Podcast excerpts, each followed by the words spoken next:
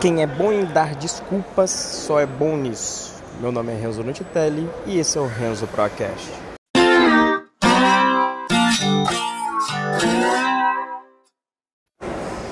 Nesse nono episódio, eu vou falar sobre a palestra do Upload Day que foi dada pelo Alisson Felício.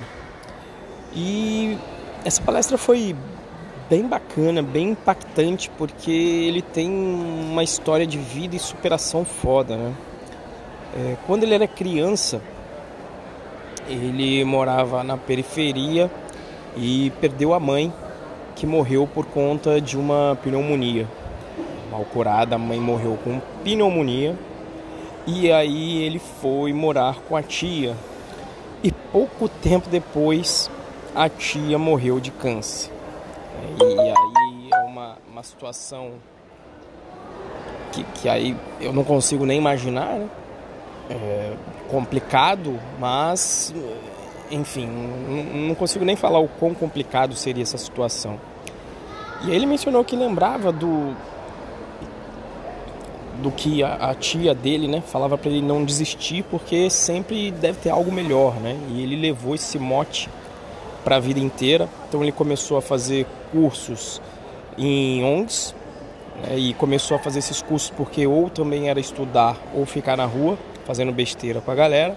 Tinha vontade de fazer escola de belas artes, mas obviamente não tinha grana e começou a frequentar a porta da MTV para tentar conseguir então uma oportunidade de trabalho. E aí ele conseguiu trabalhar um tempo por conta disso e mencionou sobre melhoria contínua, a importância da rede de contatos que ele passou a fazer. E aí ele começou a colaborar lá no YouTube Space que existia em São Paulo. Ele falou que isso foi importantíssimo para o crescimento dele. Para lá ele começou a entender tudo de produção de vídeo, de conteúdo, o que bombava, o que não bombava, por conta desse contato ali dentro dessa parte do, do YouTube. Né? E uma coisa que eu já falei até na palestra que no episódio que eu falei sobre a palestra que eu fiz na local web e ele enxergou cedo a importância de soft skill, né? De entender de hierarquia, chegar em algum lugar e entender quem são as pessoas ali que têm é, algum poder ou influência naquele ambiente que ele teve que entender nesse processo de crescida, mas que a ideia sempre era também entrar no local, entrar gatinho e sair leão no sentido de aprender o máximo possível o que você puder, porque você acaba sendo a sua ferramenta principal. Tudo isso palavra dele. Tudo isso na verdade palavras dele, né? E com relação ao conteúdo, acho que não não foi nada diferente dos demais, nem tenho mencionado acho que tanto conteúdo porque foi muito parecido. E uma coisa que ele mencionou, isso é uma verdade, né? Todo, às vezes a gente olha para o lado, acha que todo mundo está bem, putz, está todo mundo bem aqui do meu lado, e a verdade é que é o seguinte, está todo mundo sempre com cagaço, né? Conforme você vai aumentando, os problemas novos vão ocorrendo, óbvio que às vezes não desse gênero, como no caso dele, né? De de repente perder a, a mãe e a tia, mas conforme você vai avançando na sua carreira, nos seus projetos, novos problemas vão aparecendo, novos desafios vão aparecendo e não tem jeito. O frio na barriga e o cagaço são constantes. É, mas o importante é você perseverar e olhar para frente.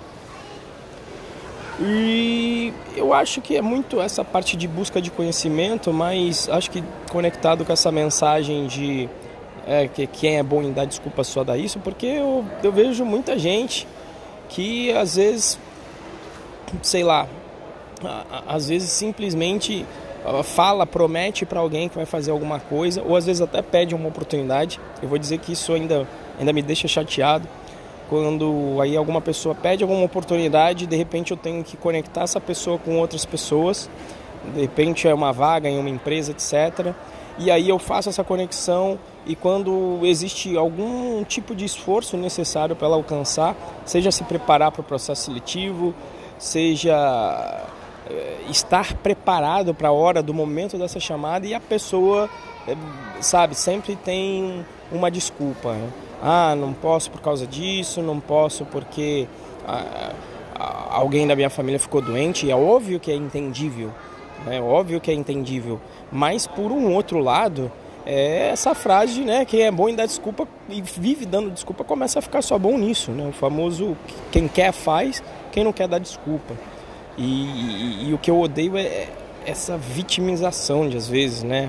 O, o famoso ó, ó, vida, ó azar que eu já mencionei aí num outro episódio sobre o, o, o personagem de desenho que não só ele, ele só vê a vida pelo lado negativo, mas na hora de executar para conseguir obter os seus objetivos vive dando desculpa. Né? Então, se você aí está protelando e vive dando desculpa e depois pensa, nossa, por que, que as coisas não acontecem na minha vida e não faz essa conexão com o que você precisa fazer, se você não está fazendo o que precisa ser feito e só dando desculpa, você não está sendo um pró, não está sendo um profissional.